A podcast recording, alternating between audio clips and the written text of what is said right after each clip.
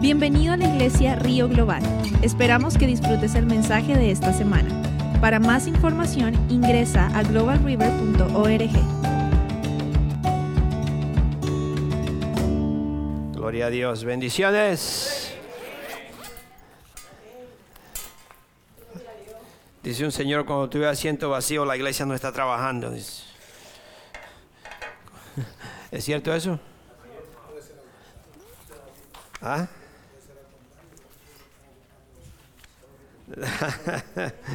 Los ángeles siempre están, hermano.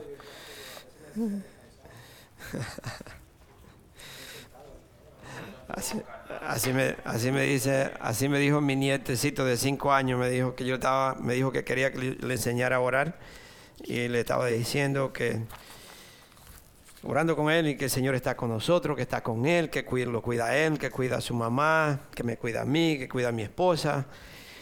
Y le, enseñándole, ¿no? Y después salimos a buscar el pan y cuando vamos por el camino me dice, Papa, Jesus needs help. Me dijo que Jesucristo necesitaba ayuda. Y digo, sí, dice, dice, porque es, uno solo. Él es uno solo. Y entonces se puso a pensar cómo era que Jesús era uno solo. Estaba conmigo, estaba con mi esposa, estaba con él, estaba con su mamá. Dice, he needs help. so yo le dije, yo le dije, yeah, como no, sabe del Espíritu Santo, pues le dije, sí, él tiene ángeles y los ángeles le ayudan. Pero los ángeles no se cansan, hermano Julio. Siempre. so necesitamos, necesitamos ver la iglesia en fuego. Y hay asiento vacío, dice aquel predicador que la iglesia no está trabajando.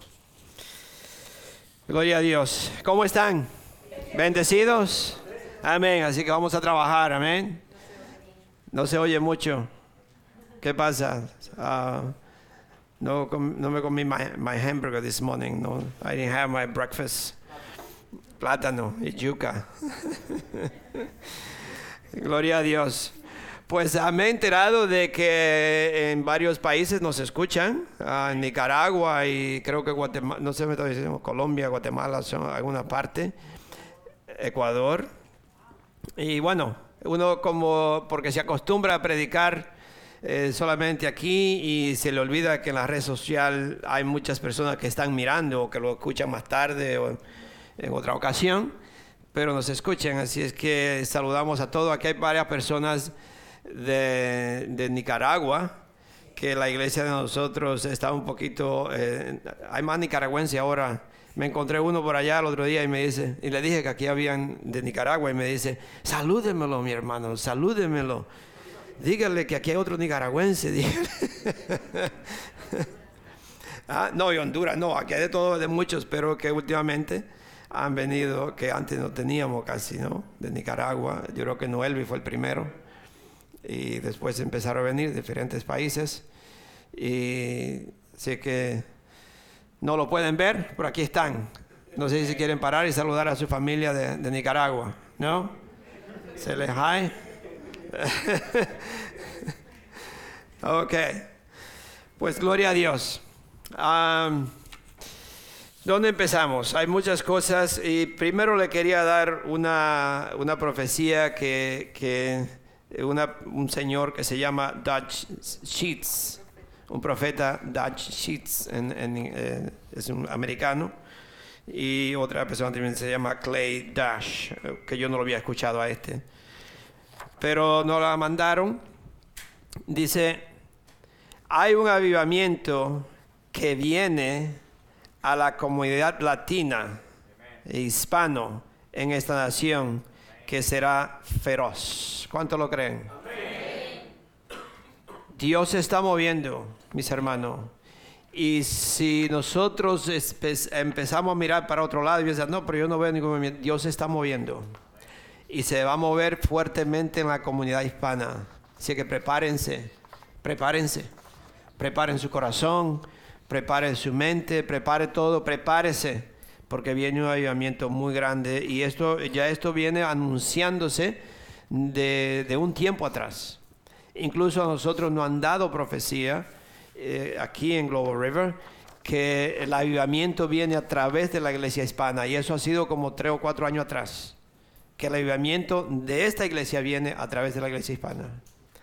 Y lo han dicho no a nosotros aquí, sino allá delante de los americanos. Ah, y ha sido varias veces.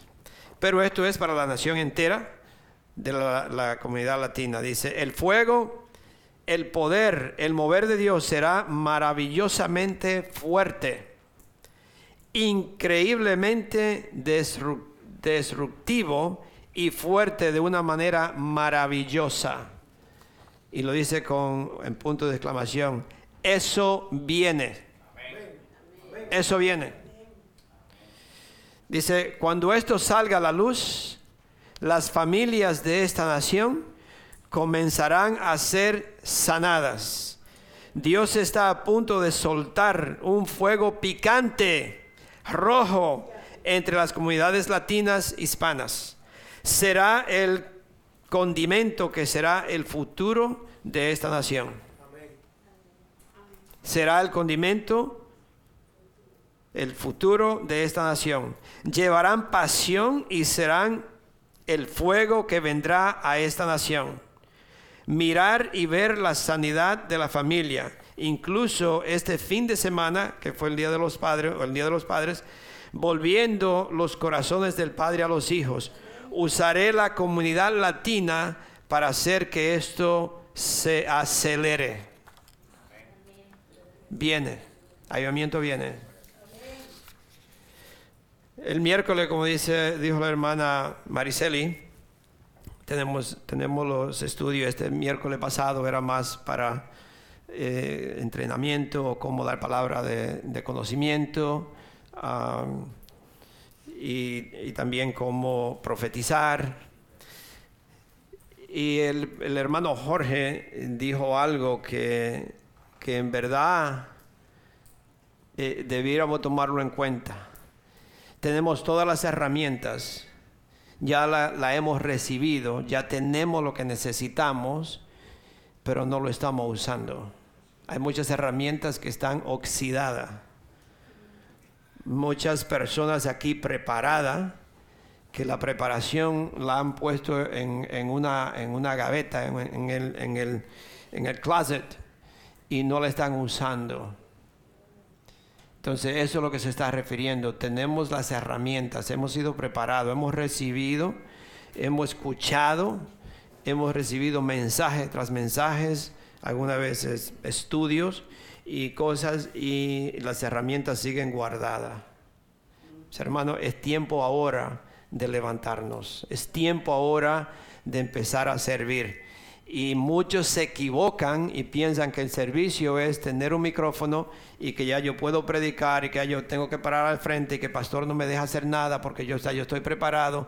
La preparación, mis hermanos, es evangelizar a la comunidad, ya sea su casa, sus vecinos, ya sea en las tiendas, ya sea en el trabajo. Una, una, una de, de, de las necesidades que hemos visto, que nosotros nos damos cuenta, incluso el otro día mi esposa y yo y, Ángel fuimos a visitar a alguien al hospital y al salir en, abajo, cuando íbamos, había una, una, una, señora en silla de ruedas, yo creo que yo le conté, y, y, veníamos y ella dijo algo y yo le digo, gloria a Dios, eh, americana, digo, ¿podemos orar por ti? Y dice, sí. Y, me dice, mi hijo está aquí, no sé cuántos meses tenía ahí, eh, una enfermedad que parece que no sabían lo que era. Y, empezamos a orar por ella y fue tan bonito. Hay una necesidad tan grande, mis hermanos. Eso usted puede, usted puede ir al hospital y, ir al, al, lugar, hay un lugar de emergencia y usted puede entrar al lugar donde donde las personas están esperando noticia de un ser querido o esperando que lo esperen o esperando esto y son lugares que no necesitan nada para entrar. Y, y eso, eso, esos son lugares que nosotros podemos ministrar o visitar a alguien y ministrarle, visitar a alguien que no que quizás está pasando situación difícil. So, estar, estar en verdad eh, eh, como dice, en comunicación con los demás, por estar alerta donde hay una necesidad para yo servir. Y es en todas partes, aquí en la iglesia también. Yo le he dicho muchísimas veces, mucho tiempo atrás, al, principio, cuando yo estaba todavía conociendo al Señor, eh, en la iglesia americana, yo estaba sentado y alguien me dijo, yo necesito oración y el Señor me mostró que era tú que debía orar por mí. Y yo estaba empezando, ¿sabes? Cuando uno empieza, pues uno ni sabe ni orar. Y me acuerdo que yo ni le pregunté. Y yo salí al, al, foyer, al vestíbulo afuera, ahí, a orar por él, cuando ya iba a comenzar el culto. Y oré por él. Y es lo único que me acuerdo de un hombre, un hombre blanco con una barba. Y él empezó a llorar. Y él me dijo, tú no sabes, tú has cambiado mi vida. Me dijo, tú cambiaste mi vida. Yo no sé por qué oré, no sabía qué era lo que necesitaba, pero Dios sabía. Dios sabe y Dios nos pone a nosotros, somos parte del cuerpo, somos familia, somos, somos hijos de Dios. Entonces venimos a la iglesia para exaltarnos unos a los otros, para ayudarnos unos a los otros y poder ser parte del cuerpo. Es decir, si hay una necesidad de alguien que yo tengo, yo tengo las palabras para ayudar a esa persona, que Dios me las ha dado a mí, que yo no lo sabía hasta que no llegué al lugar. Y por eso, mis hermanos, es que nosotros tenemos que darnos cuenta que somos hijos de Dios y estamos para servirle a Dios. Amén. Amén, gloria a Dios. Estaba eh, a través de las alabanzas también estaba pensando, hay muchas, el enemigo ha, tratado de, desviarnos, de, traernos, de acusarnos, de, hacernos la vida imposible, yo diría, con, con acusaciones con mentiras y nosotros tenemos un Dios, un Dios de amor, un Dios que nos perdona. Dice que Él es justo y verdadero para perdonarnos. Amén. Y muchas veces el enemigo le trae pensamientos negativos que nosotros ah, eh, eh, nos dejamos atrapar por estas cosas cuando Dios nos ha dado las herramientas para echar afuera todo pensamiento mentiroso, todo pensamiento que no es de Dios. Usted lo echa afuera en el nombre de Jesús. Acuérdese lo que dijo la alabanza. No hay nombre sobre ese nombre. El nombre de Jesús, todas las cosas, todo nombre se dobla. Y en el nombre de Jesús yo limpio mi mente. En el nombre de Jesús yo limpio, saco de mi mente estos pensamientos negativos. En el nombre de Jesús, Padre Santo, yo te doy las gracias que soy un hijo, soy una hija de Dios. Dios me ha limpiado. Yo no tengo el por qué andar en condenación o, o pensar que Dios no me perdona. Yo saco todo eso en el nombre de Jesús. Amén mucho cuidado con, aceptar pensamientos negativos de Satanás. Vamos a Romanos 15, del 1 al 13. Romanos 15 del 1 al 13. Vivir para ayudar a los demás. Ese es lo que eh, el Señor eh, puso en mi corazón. Nosotros tenemos que vivir para ayudar a los demás. Tenemos que vivir dispuesto a sacrificar tiempo y hacer cosas para el necesitado, ya sea, ya sea espiritualmente o alguien que necesita, o puede ser una necesidad eh, material, de lo que sea, lo que uno pueda o lo que uno pueda hacer. Entonces nosotros vivimos en este mundo para ayudar a los demás. La única razón que usted no se fue en el instante que aceptó a Cristo fue porque Dios me dejó aquí para que yo le representara. Eso estaba escuchando eh, ayer una predicación. Dice que hoy en día las personas que sirven al Señor parecen más, uh, ¿cómo dice? Eso que hacen ejercicio en, el gym, que van a la iglesia. ¿ah? Sí, que van a la iglesia y, parecen más, más personas que hacen ejercicio en el gym y, o personas que no me acuerdo la otra cosa que dijo, pero no somos, no, no, no son como embajadores. Un embajador, me imagino que usted sabe lo que es un embajador, ¿no? Es un representante. me imagino que cuando él va, eh, me imagino que hace ejercicio. Me imagino que quizás hace sus actividades normales y no va a andar con, con tres piezas de, para Pero me imagino que cuando va y, va al lugar donde, donde, donde se le conoce como, como embajador, va apropiadamente. Apropiadamente. Entonces nosotros eh, si le vamos a servir a Dios, tenemos que darme cuenta, yo les sirvo a Dios, soy un, un, embajador de Cristo, que la palabra lo dice, ustedes son embajadores, son embajadores de Cristo, como yo represento a Cristo. Entonces no es tanto la vestidura, es más mi comportamiento, la forma que yo respeto y honro a Dios en todo, cómo yo lo hago, cómo yo hago las cosas, porque si usted está trabajando de pintura, usted no se va a poner un traje para ir a pintar, pero allí usted lo representa a Él porque lo que hay adentro de usted sale Amén. Entonces reconocen, se reconoce que este es un, embajador de Cristo. Amén. Vamos a, Romanos 15 del 1 al 13. Dice, los fuertes en la fe debemos apoyar a los débiles. ¿Qué pasa ahí, Sammy? Se me oye un feedback.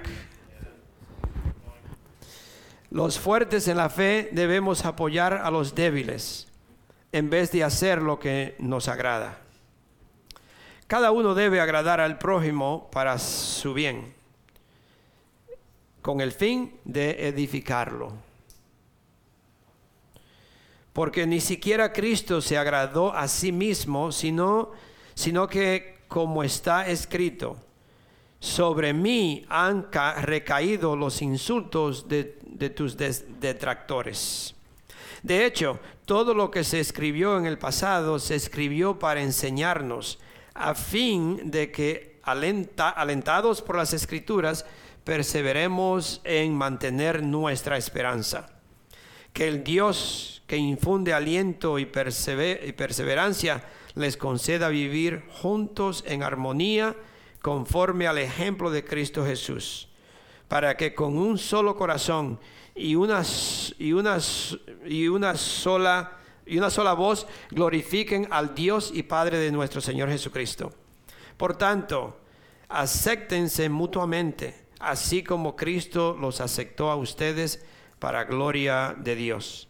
Les digo que Cristo se hizo servidor de los judíos para demostrar la fidelidad de Dios, a fin de confirmar las promesas hechas a los patriarcas. Y para que los gentiles glorifiquen a Dios por su compasión, como está escrito. Por eso te alabaré entre las naciones, cantaré salmos a tu nombre. En otro pasaje dice, alégrense naciones con el pueblo de Dios. Y en otra parte, alaben al Señor naciones todas, pueblos todos, cántenle alabanzas. A su vez, Isaías afirma, brotará la raíz de Isaí, el que se levantará para gobernar a las naciones. En él los pueblos pondrán su esperanza. Que el Dios de la esperanza los llene de toda alegría y paz a ustedes que creen en Él, para que rebosen la esperanza por el poder del Espíritu Santo. Amén, gloria a Dios. Son nosotros como cristianos, como hijos de Dios, como hermanos en Cristo, o como, como cristianos, porque hay personas que no son cristianos, que nosotros no le podemos dar la espalda, que nosotros no podemos decir no ayudo a esto porque estos no son cristianos, sino que como cristianos nosotros debemos de ayudar al débil. Porque sabemos que una persona débil o un cristiano débil no entiende todavía cómo practicar o cómo vivir en libertad o la libertad que tenemos en Cristo. Un cristiano al empezar no, no sabe vivir como Cristo nos manda o como dice la palabra de Dios. Y por eso debemos de ayudarlo. Pero también nos hemos dado cuenta que el problema eh, no es no le voy a decir que no es de la persona que empieza, porque si empieza, pues claro, no tiene el conocimiento que ya una persona madura tiene, pero que muchas veces nosotros como líderes, y si usted va a evangelizar, si usted le va a hablar a alguien de Cristo, tiene que, que mostrarle bíblicamente que tiene que haber un cambio. En el momento que yo me entrego a Cristo, en el momento que yo lo acepto como mi Señor y Salvador, yo estoy renunciando a todo lo que yo hacía antes. En ese instante, yo renuncio a esto, yo renuncio a aquello, yo dejo esto, ya yo no vivo de esta forma. Entonces explicarle a la persona que está, hay un cambio muy grande que salió de estas tinieblas a la luz y que ahora todo lo que él hace tiene que ser a la luz. Es decir, no, no puede haber nada oculto, nada eh, eh, escondiéndome para que no me vean porque soy un hijo de Dios. Entonces, explicarle a la persona que al nacer de nuevo es una creación nueva, ya la persona no vive como vivía antes. Amén.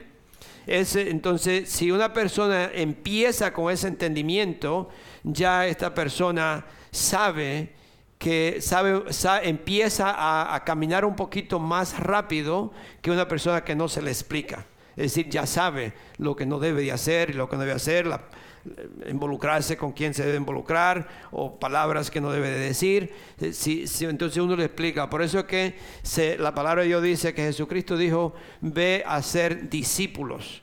Por eso nosotros tenemos que tener clases de discipulado o, dar clases de discipulado para darle a entender a las personas cómo se vive, cómo vive un cristiano, cómo se comporta un cristiano dónde nosotros, en qué podemos participar y en qué no podemos participar. Ahora, cuando una persona falla o tropieza, o como usted quizá le mencione esto mismo más adelante, es que eh, ahí es cuando nosotros no debemos pisotearle y, de, y, condenarlo y decirle tú eres esto y esto y esto, aquello. No, ahí cuando nosotros le damos la mano y lo levantamos y le, ayudamos. Y le digo, hermano, no te preocupes, nosotros juntos vamos a caminar. Te llamo mañana, pero yo quiero pasar un tiempo contigo, yo quiero ayudarte. Y le sigue ministrando, le sigue hablando para que esta persona agarre fuerza, para que esta persona pueda seguir caminando en las cosas de Dios. Amén. So, como cristianos nosotros tenemos una responsabilidad y es ayudar al débil, especialmente un hermano en Cristo. Sabemos que los judíos también, cuando ellos que habían crecido en la ley con Moisés, tenían muchísimas dificultades para ello adaptarse a una vida nueva. Muchísimo problema. Ellos, porque ya le, inculcaron una forma de vivir, una forma de hacer las cosas, una creencia que para ellos se le hacía absurdo eh, esta vida nueva. Para ellos era demasiada libertad.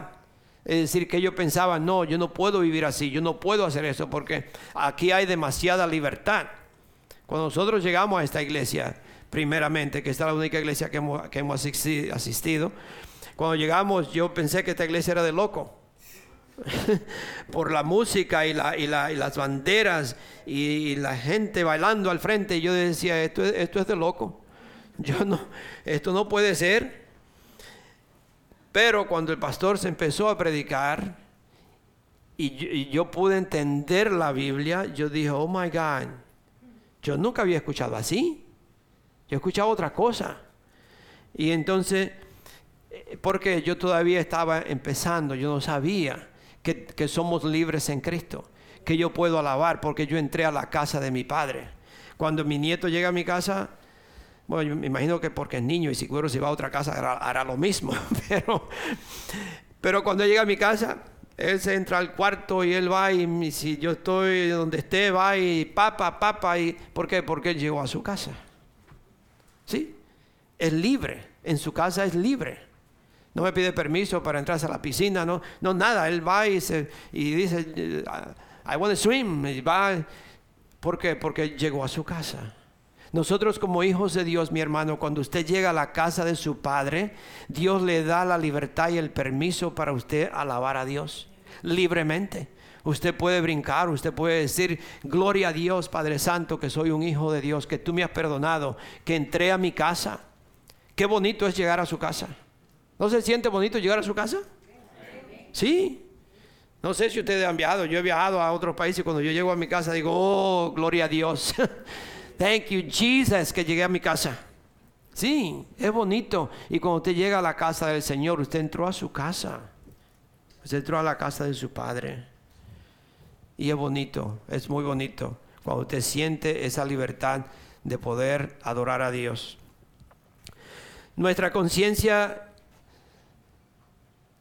la conciencia de nosotros se hace más fuerte o su mente, sus pensamientos se hacen más fuerte o su creencia, podríamos decir, se hace más fuerte cuando usted acepta lo que Dios dice acerca de nosotros. Y si usted recibe lo que Dios dice, acerca de nosotros, usted empieza a, a tener una mente fuerte, una creencia, una, una, fe firme, porque está escrito. Entonces al leerlo, usted lo aplica y usted dice, wow, esto es lo que Dios dice de mí. Esto es lo que Dios me está diciendo. Yo soy un hijo, soy una hija de Dios. Dios me ha perdonado. Ya Dios no, no cuenta mi pasado. Ahora yo, yo puedo, yo puedo vivir de esta forma porque Dios me lo aprueba. Dios aprueba este estilo de vida. Amén. O Dios me bendice. Si ustedes creen lo que dice en primera de Pedro 2.9, que ustedes, ustedes son un real sacerdocio, que son una nación santa, que Dios los ha escogido mis hermanos, eso, no podríamos para, para un ser humano, para un ser humano, para un incrédulo, es imposible creer esto, que usted le diga, yo soy un hijo, una hija de Dios. Yo soy un pueblo adquirido por Dios, que Dios me, eligió. Soy una, una de un linaje que Dios escogió. Por eso tú estás de ese lado. Porque tú todavía Dios pero yo no, yo estoy de este lado porque yo soy de un linaje, de un real sacerdocio, de una familia real. ¿Usted ha escuchado lo cuando dice una familia real? Eso cuando la familia viene de, reyes y, no, sí, que viene de eso. Nosotros somos eso. Ustedes son eso. Nosotros somos, léalo. Pero ustedes son linaje escogido, real sacerdocio, nación santa, pueblo que pertenece a Dios. ¿Para qué? Para que proclamen las obras maravillosas de aquel que nos llamó. Para eso, para que nosotros podemos testificar, para que podemos hablar, podemos mostrarle al mundo que yo no tengo que andar escondiéndome, yo no tengo que andar con la cabeza hacia abajo, yo soy escogido por Dios, mis hermanos. Ustedes son escogidos por Dios y por eso tenemos que, que brillar en todas partes que vamos. En todas partes que vamos, usted brilla. Usted dice, yo soy un hijo de Dios. Deuteronomio 10, 15. Para que vea que también está en el Viejo Testamento esto. O ya viene diciéndolo desde antes.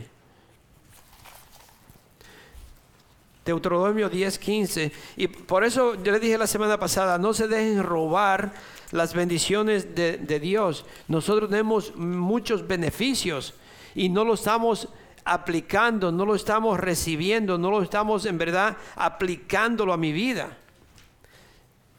So, en Deuteronomio 10, 15 dice, ¿dónde está el 15? Empezando en el 14, dice, al Señor tu Dios le pertenecen los cielos y lo más alto de los cielos, la tierra y todo lo que hay en ella. Sin embargo, imagínense, de Dios es todo. Es decir, que Él hizo todo, todo es de Él, no hay nada que no sea de Él, ni nada que no fuera creado para Él y por Él. Dice, sin embargo, Él se encariñó con tus antepasados y los amó. Y a ti, no, esto no está hablando, esto no está hablando de, de, de en ese entonces. La palabra de Dios es vigente hoy, le está hablando a usted, le está hablando a mí, me está hablando a nosotros, le está diciendo, y a ti, a uno a todos nosotros, que eres su descendencia, te eligió de entre todos los pueblos, como lo vemos hoy. A nosotros, mis hermanos, póngase usted mismo, ponga su nombre y diga, a mí Dios me eligió, entre toda la gente del mundo, Dios me eligió a mí. Dios me ha elegido a mí. ¿Cómo eso no me va a mí a poner alegre y gozarme que Dios me haya elegido a mí? No sé de, qué cuna usted nació. Quizá usted nació en una cuna de oro. Yo nací en un ranchito. Entonces, bueno, no en un ranchito. Mi mamá dice que yo nací en, el hospital. Casi que, casi que, casi, casi que me, salgo en, un, jeep de, correo. Porque no, allí no había carro. Y el primero que pasó le pararon y ahí me llevaba, me iba. y ella dice que yo casi que nazco en ese jeep. Nada más llegué al hospital y ¡pum! salí. ¿Qué parece?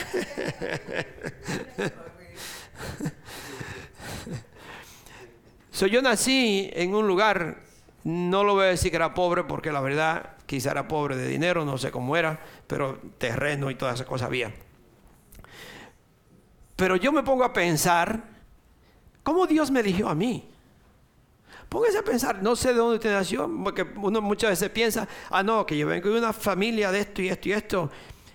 Y Dios sabía que yo estaba preparado desde antes de nacer, porque yo vengo de tal y tal y tal familia. Gloria a Dios que usted viene de ello. Pero así se creían los fariseos. ellos pensaban que tenía que ser uno de ellos, porque ellos sí sabían todo y ellos sí tenían la relación con Dios. Y nosotros venimos desde mil años caminando con Dios. ¿Y cómo puede ser que va a agarrar a Pedro, que es un corrupto, que, que habla feo? sí, entonces usted se pone pensar, ¿cómo Dios me eligió a mí. La palabra de Dios dice que eso es para que aquel que se cree muy sabio se avergüence. Así lo dice. Entonces, Dios lo eligió a ustedes. Dios lo eligió a cada uno de ustedes, mis hermanos.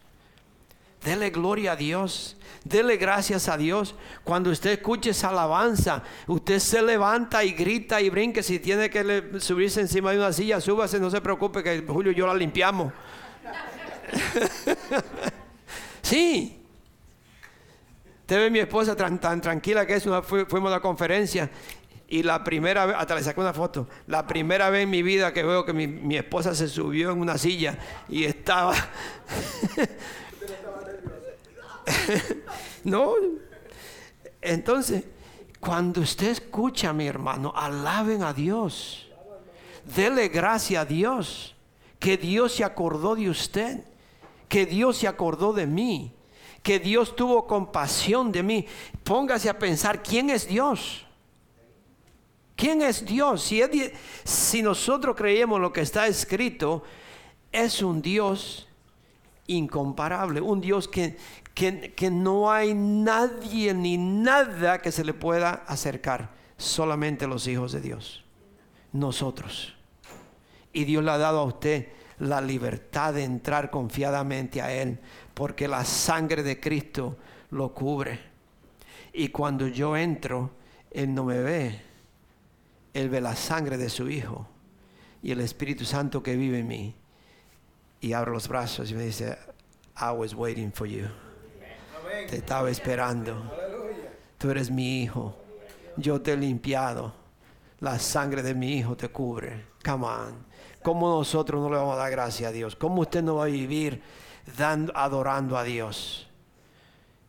Algunas veces se nos hace difícil levantar las manos, mis hermanos.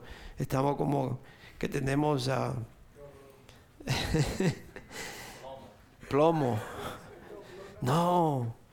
Cuando usted entra a la casa de Dios, usted libre, mi hermano, levante sus manos y adórelo porque eres digno de toda honra y toda gloria y toda alabanza. Él es digno, mi hermano. Si usted se avergüenza delante de la gente, ¿de qué dice la palabra de Dios? Que Él se avergüenza de usted. ¿Cómo yo me voy a avergonzar de adorar a un Dios santo? A un Dios que me ha lavado, que me ha limpiado. Amén. Efesios 1. Yo sé que cada, vez que, no sé por qué los tiempos se van rápido y, yo nunca termino la predicación. Ayer me dice un hermano, pastor, te va a predicar lo mismo del domingo pasado porque estuvo bueno y usted no terminó. Digo, no, es que siempre me pasa lo mismo. Pero mire lo que dice en Efesios 1, Efesios 1 del 3 al 5. Eso es para lo que le estoy, lo que estoy, lo que el Señor nos está dando a nosotros es para que yo entienda, para yo entender el llamado que yo tengo y quién soy yo en Cristo y cómo nosotros podemos ayudar a una persona que, que está empezando pero que todavía no sabe caminar muy bien, como un niño, y que yo tengo que tomarlo, levantarlo, agarrarlo, ayudarlo y decirle, no, no te preocupes, que yo te llevo de la mano. ¿Usted ha visto como un padre, una madre, agarran al niño que todavía no puede caminar por sí solo, pero sí lo llevan agarrado por la mano y el niño puede caminar un poquito más? Eso es igual con nosotros, mis hermanos. Nosotros tenemos que ayudar al hermano que sabemos que es hermano, que ha aceptado a Cristo, pero que quizás ha pasado situación difícil. Entonces nosotros lo tomamos de la mano y le digamos, no, vamos a caminar juntos, yo te voy a ayudar. Claro que hay algunos que son necios y no se dejan ayudar, entonces usted lo suelta, ¿no? Y que se caiga y que aprenda a levantarse. Porque también eso pasa. Hay, hay hermanos que en verdad han confesado a Cristo, pero se han desviado y son necios. Entonces usted tiene que dejarlo, usted tiene que decirle, cuando tú estés preparado, cuando tú quieres, mira, aquí está mi teléfono, me llama y yo te ayudo. A la hora que tú me llames, yo, yo, lloro contigo y ayudo. Pero hay otros que usted tiene que, dejarlo ahí hasta que ellos puedan aprender a, caminar.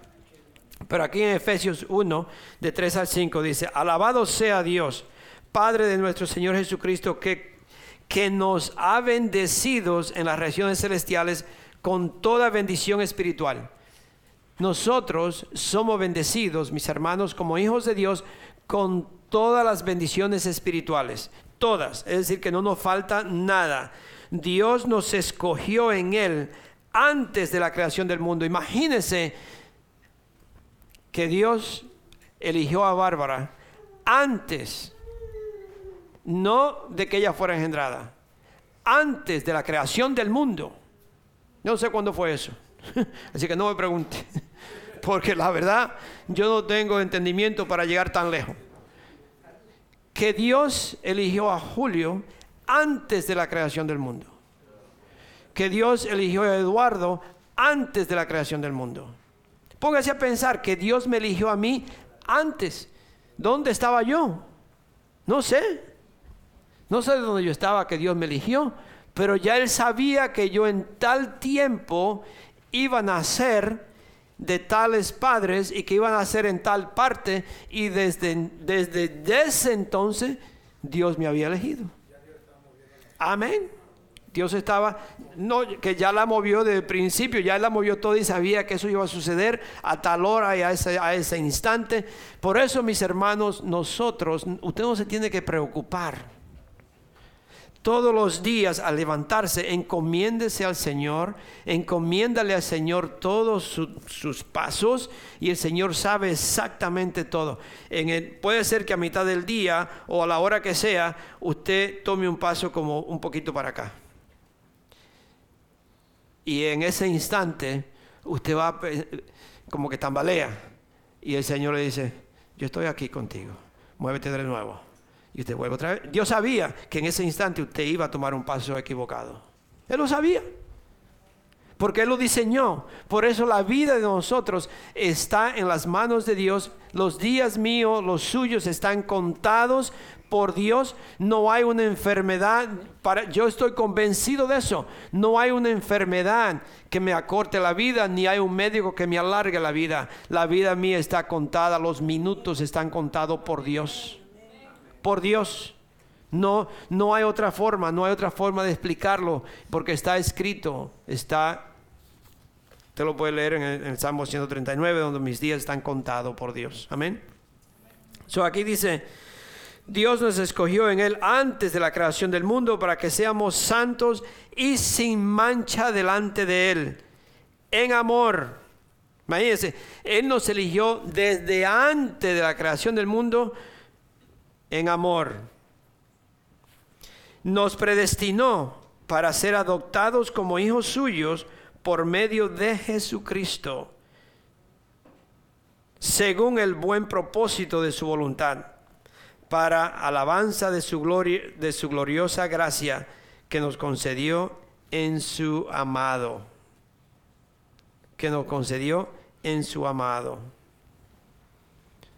hermano, a ese Dios que nosotros le servimos, a ese Dios que nos ha elegido y por eso a una persona que es débil, pero que sí ha aceptado a Cristo, usted le dice, mira, Dios te ha elegido. Muchas veces hay personas que, que titubean un poco, ¿no? Por las situaciones que pasan y uno tiene que decir, no, mira, de acuerdo a lo que está en la palabra de Dios, Dios te eligió a ti.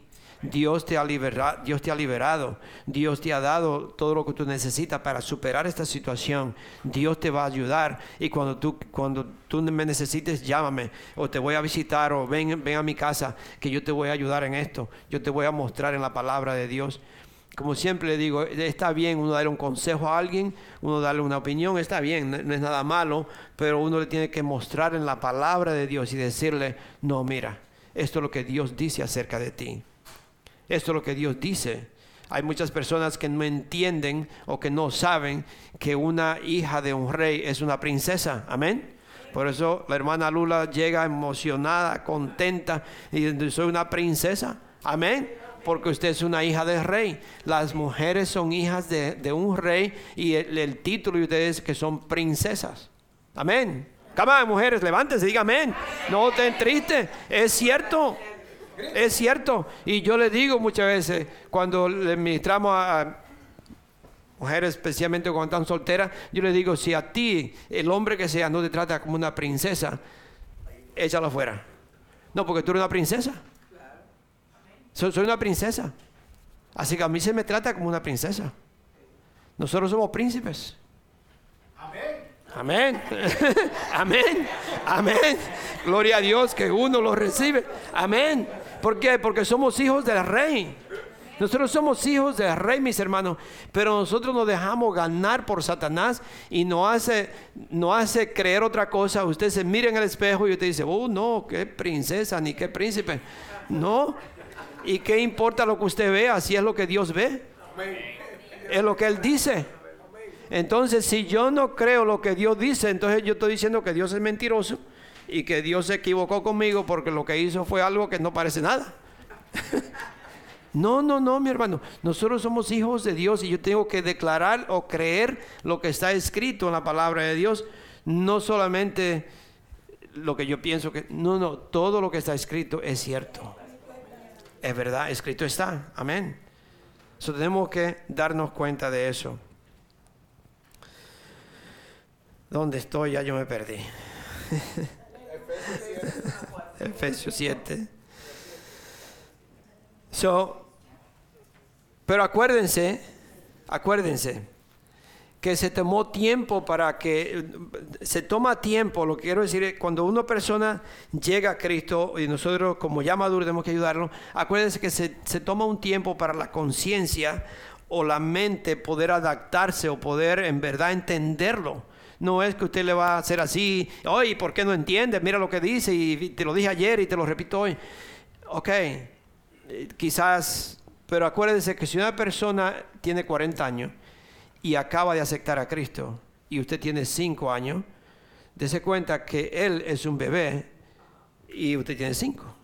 Entonces el niño de cinco corre, el bebé gatea todavía, aunque tenga 40 años, es un bebé. Espiritualmente es un bebé. Entonces usted lo quiere tratar como de 40 años y dice, pero no sabe, no sabe. Espiritualmente es un bebé. Entonces tenemos que darnos cuenta, ok, yo tengo 15 años caminando en la, palabra de Dios, ya yo tengo experiencia, todavía soy un teenager y puede ser que alguna vez quiera hacer cosas que no odia hacer, pero aquí está el pastor que me habla las orejas y ya y si hay otro que tiene cinco, te sabe que necesita ayuda a cruzar la calle, porque tiene cinco años todavía. Se espera que haya un crecimiento. No le estoy diciendo que usted va a vivir siempre como un bebé, sino que es, hay un proceso donde nosotros tenemos que ayudar a las personas a poder seguir caminando con Cristo. Y para eso venimos a la iglesia, para eso tenemos estudios, para eso crecemos, no para que usted engorde, sino para que lo comparta. Amén.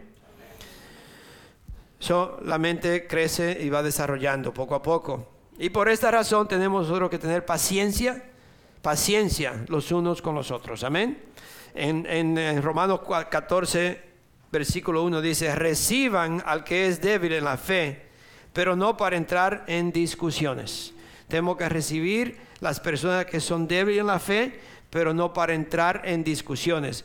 Y usted puede leer el, versículo 14, ¿por qué lo dice? Porque ahí habla de que muchas personas no pueden comer esto, no pueden hacer aquello, no pueden vestirse de esta forma, no pueden que un sábado, que un domingo, que el día de semana. Y ahí empieza a hablar de todo eso. Entonces, en vez de ayudar al débil, empiezan a discutir la palabra de Dios. Y no es para entrar en discusiones. Amén. Muchos se ponen a discutir que si, este, que si esto, como ya le dije, se come, que si esto no se come, que si un día es más importante que el otro, y como dicen los americanos, empiezan a discutir cosas que no, no tienen ningún sentido, mi hermano. Ningún sentido. Usted no tiene que discutir nada de eso, porque eso no, no, va a llegar a ningún lado. En ese, en ese capítulo que le leí de, de Romanos 15, el versículo 22 y 23 dice, Yo, yo creo que yo voy a seguir la, la, instrucción que me dio el hermano Adán. Ese reloj hay que quitarlo. Sí, eso, fue el consejo de Adán. Así que si, si no ven el, reloj ahí está, la mañana, la semana que viene, eh, Adán se lo llevó.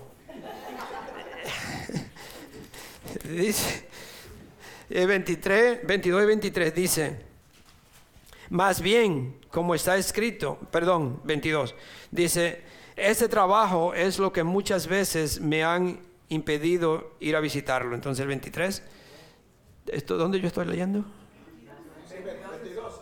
Oh, no, sí, Romano 15, 22. Ah, sorry, 14, Romano. Ok. 14, 22, 23 dice, así que la convicción que tengan tú a respeto, manténla como algo entre Dios y tú. Dichoso aquel quien su conciencia no le causa, no le acusa por lo que hace.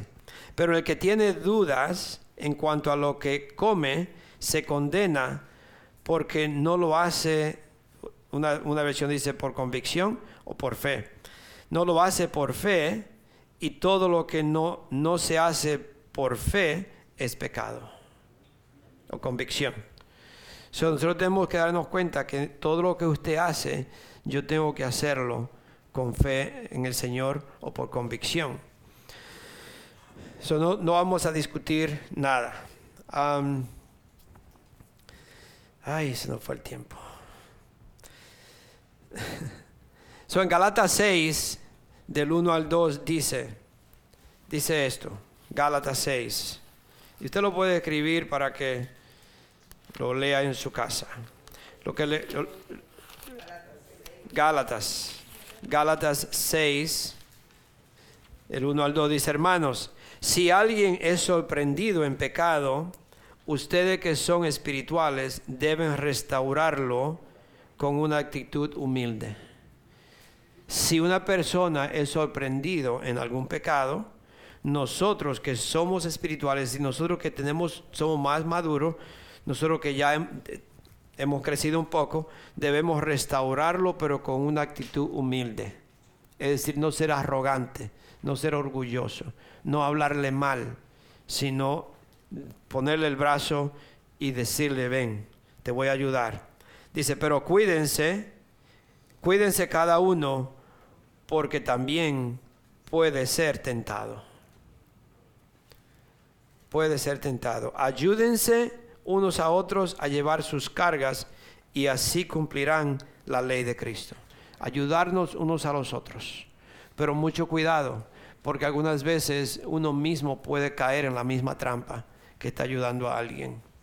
Si usted es débil en una área, y, otra, un amigo, una amiga cae en esa misma, la debilidad suya, búsquese a alguien o dígale a esta persona, ve y habla con los pastores o habla con alguien, búscate a fulano. No, no diga usted, oh no, yo no te puedo ayudar porque yo también tengo una debilidad en esa área que si yo me junto contigo, las dos vamos a hacer lo mismo o los dos vamos a caer igual. No empiece a decir eso, solamente no le diga nada, usted le dice, oh mira, pues eh, búscate, llama a los pastores o llama a alguien que usted conozca que le pueda ayudar a la hermana Lula, si es, si es de nuestra iglesia, que la hermana Lula es un pedazo de oro en nuestra iglesia, ¿me, hermana Lula.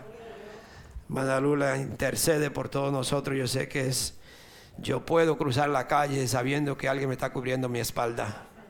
Amén. So, gloria a Dios. So, de acuerdo a como usted responda a la necesidad de alguien o cuando un hermano cae, como dice aquí, de acuerdo a cómo uno responde, cuando esa persona tropieza, va a revelar mi propio caminar. De acuerdo a mi respuesta, cómo yo le contesto, cómo yo le ayudo, eso revela cómo es mi caminar, si, si es espiritual o no. El orgullo hace que sea imposible ayudar al que cae. Si somos orgullosos, es imposible, usted no lo va a poder ayudar, porque yo tengo que ser humilde, tengo que entregarme a Dios, tengo que reconocer que yo también puedo caer, que yo también salí de, ese mundo, que yo también andaba mal y que Dios me salvó a mí. Entonces nunca podemos ser orgullosos para ayudar a alguien, porque si soy orgulloso jamás lo voy a poder ayudar. Pero la humildad va a traer bendición al que cae o al que tropieza, como también a nosotros. Recibimos bendición al igual que esta persona. En 1 de Corintios 10, todavía me quedan tres minutos y vamos a terminar. 1 de Corintios 3, perdón, 1 de Corintios 10.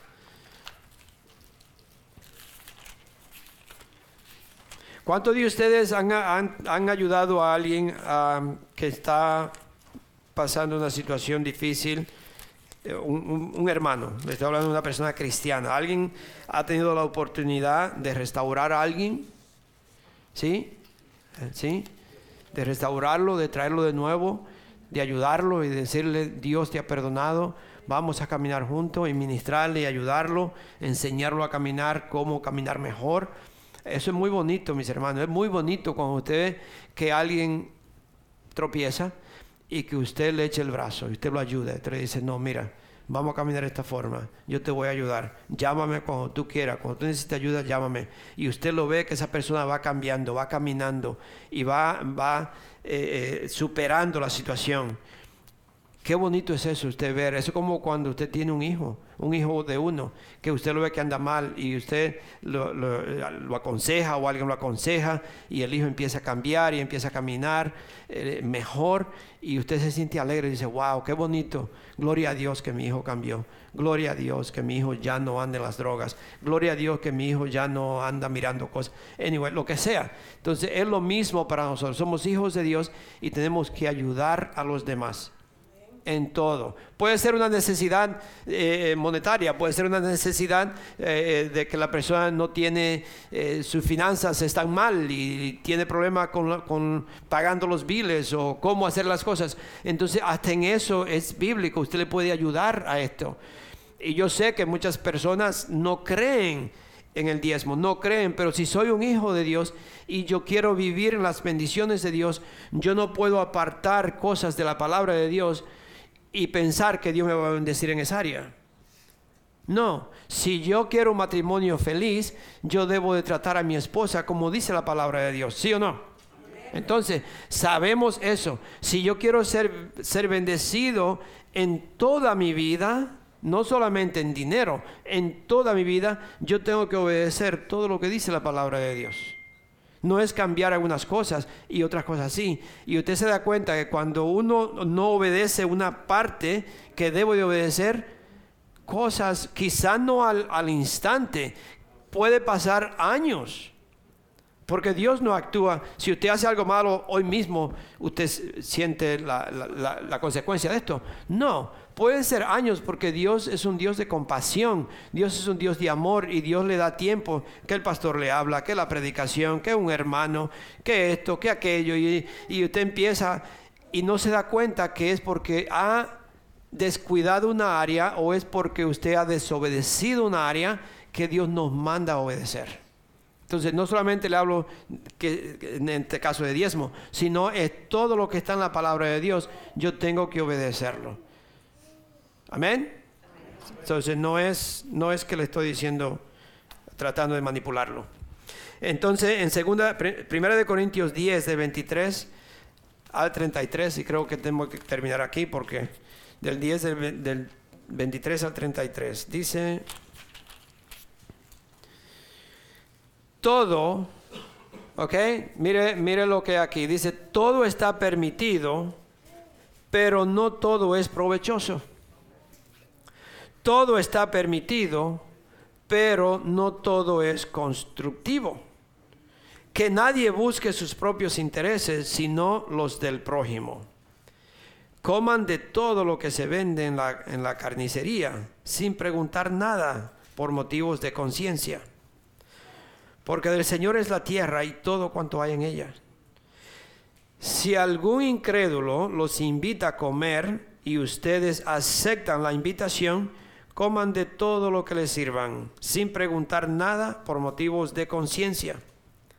Ahora bien, si alguien les dice, esto ha sido ofrecido en sacrificio a los ídolos, entonces no lo coman, por consideración al que se lo, se lo mencionó y por motivos de conciencia.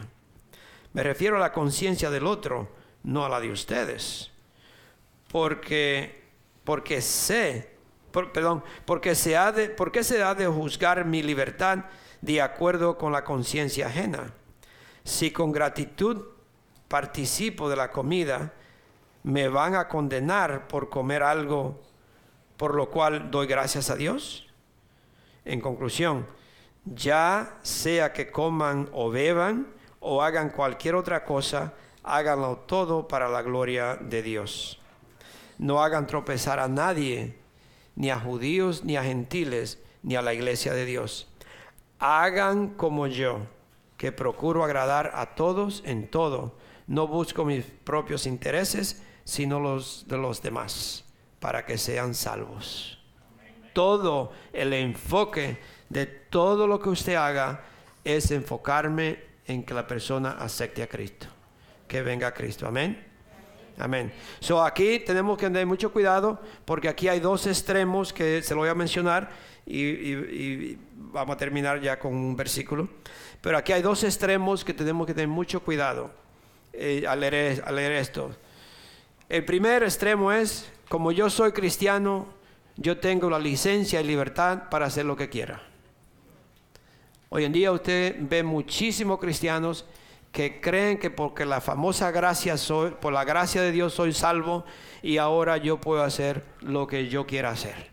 Soy un hijo de Dios y Dios, Dios sabe, Dios me permite, Dios me perdona y yo lo voy a hacer porque Dios me va a perdonar mucho cuidado, como soy cristiano, tengo licencia para hacer lo que yo quiera. Ese es un lado extremo.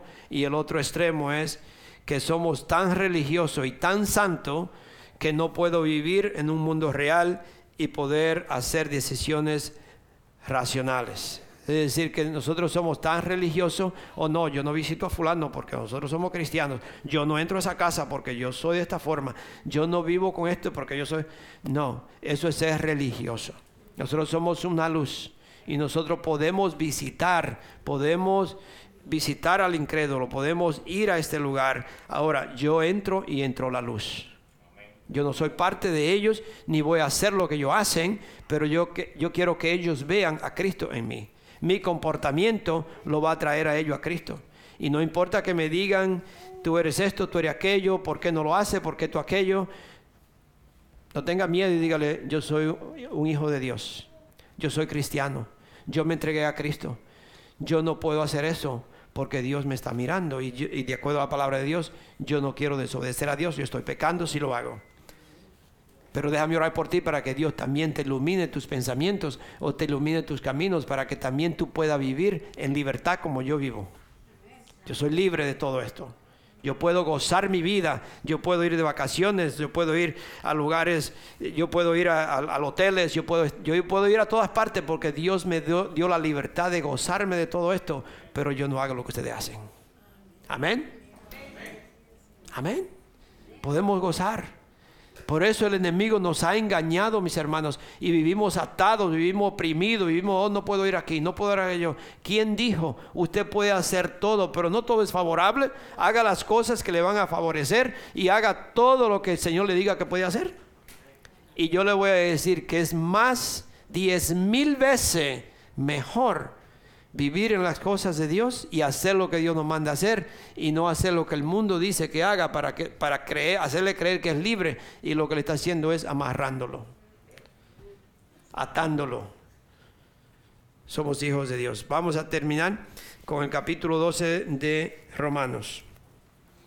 Y yo creo que hay una alabanza, ¿right, Ok. Lord Jesus. Romanos 12, del 9 al 17. Me gusta mucho leer esta porción de la palabra de Dios. Dice, el amor debe ser sincero, aborrezcan el mal, aférrense al bien, ámense los unos a los otros con, con amor fraternal, respetándose y honrándose mutuamente Nunca dejen de ser diligentes. Esto es para nosotros, eso es para, para nosotros los hijos de Dios, para ustedes que ya conocen a Dios, para nosotros que somos cristianos. Nunca dejen de ser diligentes. Antes bien, sirvan al Señor con el fervor que da el Espíritu. Alégrense en la esperanza, muestren paciencia en el sufrimiento, perseveren en la oración, ayuden a los hermanos necesitados, practiquen la hospitalidad Bendigan a quienes los persigan, bendigan y no maldigan, alégrense con los que están alegres, lloren con los que lloran. Vivan en armonía los unos con los otros. No sean arrogantes, sino háganse solidarios con los humildes. No se crean los únicos que saben. No paguen a nadie mal por mal. Procuren hacer lo bueno delante de todos. Amén. Ese es muy bonito para nosotros leerlo. Usted léalo en su casa, aplícalo a su vida porque esto es muy bonito. Esto nos, nos manda lo que es el amor, vivir de esta forma. Y qué bonito es eso. Qué bonito es eso, usted vivir en verdad con esa paz que sobrepasa todo entendimiento porque en, en, su corazón no hay odio, en su corazón no hay discordia, en su corazón no hay, no hay, eh, como dice, eh, eh, separación. Somos unos en Cristo. Amén. Vamos a ponernos de pie. Gloria a Dios. Padre Santo, bendito sea tu nombre. Señor, y en el nombre de Jesús, yo te pido que si hay alguien que hoy no te conoce, si nos están mirando, si nos están mirando en otro país, ustedes allá, pídale al Señor que entre a su corazón. Puede, puede decir, Padre Santo, yo reconozco que soy un pecador yo te pido que me perdone por todos mis pecados. Yo acepto que el Señor Jesucristo murió en la cruz, que derramó su sangre para limpiarme, que resucitó al tercer día para darme vida eterna. Yo lo recibo en mi corazón.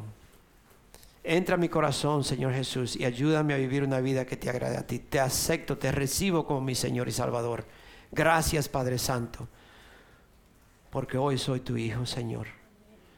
Gracias, oh Padre Santo.